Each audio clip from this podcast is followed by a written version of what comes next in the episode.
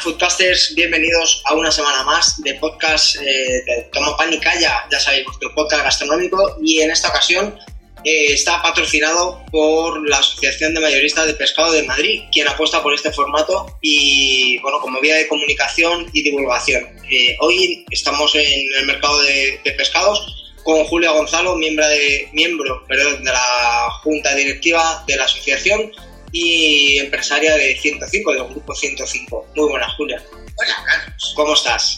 Pues nada, muy bien. Muy seria. De mañana, no, hombre, Es para desde mañana para ti ya no es. es eh, media mañana. Bueno, eh, nada, lo primero, muchísimas gracias por este ratito que te, que te hemos robado. Y bueno, queríamos comentar un poco el tema, lo que es el producto congelado, que, que no tiene, en algunos casos tiene poca buena fama, pero que no tiene nada que envidiar a un producto de, eh, fresco y en el caso de vuestro, por ejemplo, está bastante enfocado a hostelería. Efectivamente. Sí. ¿Qué- ¿Con qué productos eh, eh, trabajáis? Que, Pues mira, trabajamos pescados y mariscos que vienen prácticamente de todo el mundo. Eh, casi todo está congelado en alta mar, con lo cual eh, nada más pescar, eh, el producto se procesa y se congela, no pierde ninguna de las propiedades que todos sabemos que tiene el pescado. Y bueno, pues eso hace que, que pueda llegar a cualquier parte de Europa, del mundo entero, eh, cual ha salido de, de, mar- de la mar. vaya. Eh, eh,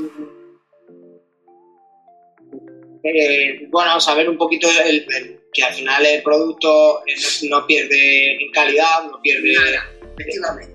Eh, para la, la hostelería nos viene bastante bien porque los escandallos eh, suelen ser bastante más regulares que con producto fresco y bueno, es una gran ventaja a la hora de poder hacer pues, eh, una carta y tener unos costes fijos.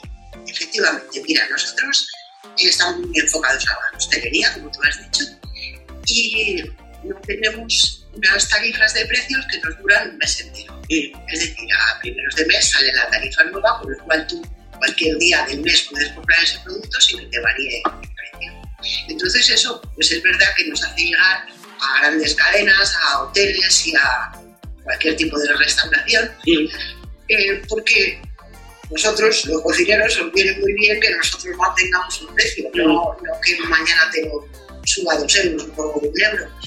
Te permite hacer un menú que puedas tener tú durante ese mes y- y luego, pues, eh, como tú bien has dicho, es un pescado que se mantiene eh, toda- en todas sus propiedades eh, nutritivas, no desmerece nada con respecto al pescado fresco. Se, puede, se podría pensar que con el pescado congelado, ¿no? que a lo mejor eh, hay bueno, en algunos casos eh, se ven pescados pequeños, mariscos pequeños. Si te das una vuelta por tu puesto, como nosotros hemos hecho en alguna ocasión, ves que, eh, que tenéis pues, de carabineros eh, gigantes o cangrejos grandísimos, eh, cangrejos eh, grandes, bogavantes gigantes, o sea, que, que no tiene nada que envidiar al final a- Nada, a una pesca fresca y, y, bueno, ni en tamaño ni en calidad. ni en tamaño ni en calidad, Te comentabas que viene de todas las partes del mundo, en vuestro caso,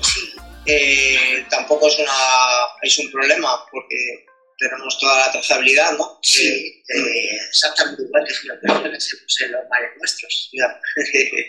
bueno, el- no sé si eh, para, para el consumidor final que quiera, que tenga de conocer algo a la hora de, de distinguir un producto congelado de verdad o congelado que se ha descongelado y se ha vuelto a congelar. Mientras siga el proceso de descongelación lógico, ese pescado no le pasa absolutamente nada Mm. y es difícil al paladar eh, distinguir.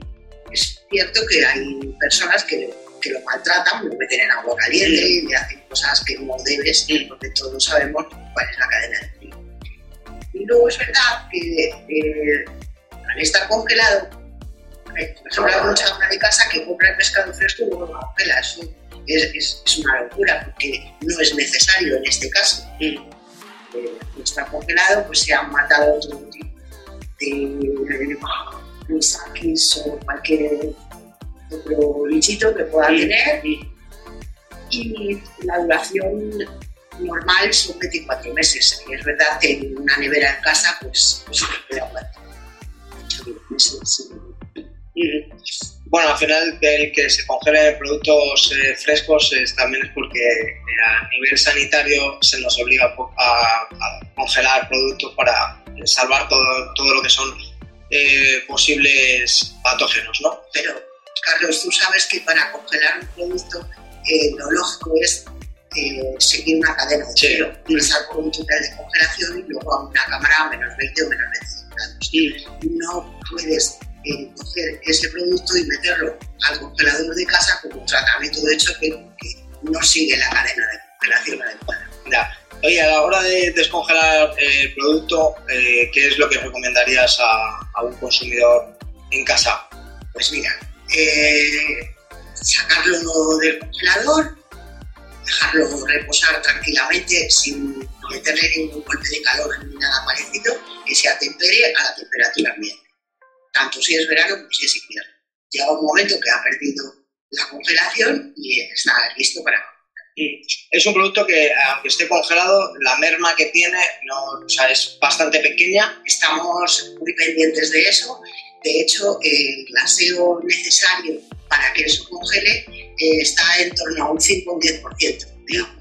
Eh, todo lo que va por encima de ahí, pues, pues no, es, no es aceptable. Eh, por, por ejemplo, nosotros aquí en 105 no, no, no, no consentimos. El, el- el- cuando encuentres algún congelado, te, te preguntaba antes eh, eh, si podíamos diferenciar algún, eh, algún matiz a la hora de ver un congelado. Nosotros cuando a lo mejor pedimos algo en- para, para una cocina profesional, eh, un pescado, una- un marisco que viene congelado y, y se, o sea, viene congelado, se ha descongelado por, por algún, porque ha fallado la cadena de, de frío y vuelven a, a meterlo a congelar, se nota un poco el tema de las escamas, ¿no? que era, lo que, era por lo que Y la textura también. Sí, Es que, vamos a ver, una vez, una vez que el producto se ha descongelado, además lo pone en todo el etiquetado, no se debe volver a congelar. Pero eso es lógica. ya, bueno. No, no siempre es tan lógica cuando en Ya. algunos casos, por no perder el producto, eh, se hace. Bueno, ahora imagino además que también es un producto que de cara a Navidades, eh, incluso para, para- ya no solo para hostelería, sino para un consumidor final, eh, eh, le viene bastante bien. Primero por el precio y luego porque lo puede tener con previsión de tiempo. De, de hecho, hay mucha gente, la campaña no empieza en diciembre, sino que empieza mucho Todo el antes. mundo piensa que empieza el día 1 y dice, Claro, claro. Los precios, es verdad que en Navidades suele subir un poquito, pero en el tema del congelado se mantiene bastante, ¿sabes? bueno, hay más demanda, con lo cual al final, como pasa con todo, cuanta más demanda, se, más, más subida de precio. Está claro. Eh, nada, algo más que nos quieras comentar sobre el tema de pescado y marisco congelado, que, que- que tienes un puesto bastante grande con muchísimo producto, porque lo, lo hemos comprobado y que, que- que la gente se quite ese mito del producto congelado es malo. pues animar a la gente a que consuma pescado congelado, que no tiene absolutamente ningún problema, que el sabor es el mismo y el tema del marisco pues es mucho más asequible. Ta- Siempre y cuando mantengamos eh, una descongelación correcta, no perdemos en textura, no perdemos en, en sabor y el producto tampoco se ve afectado por, por que sea congelado. Efectivamente.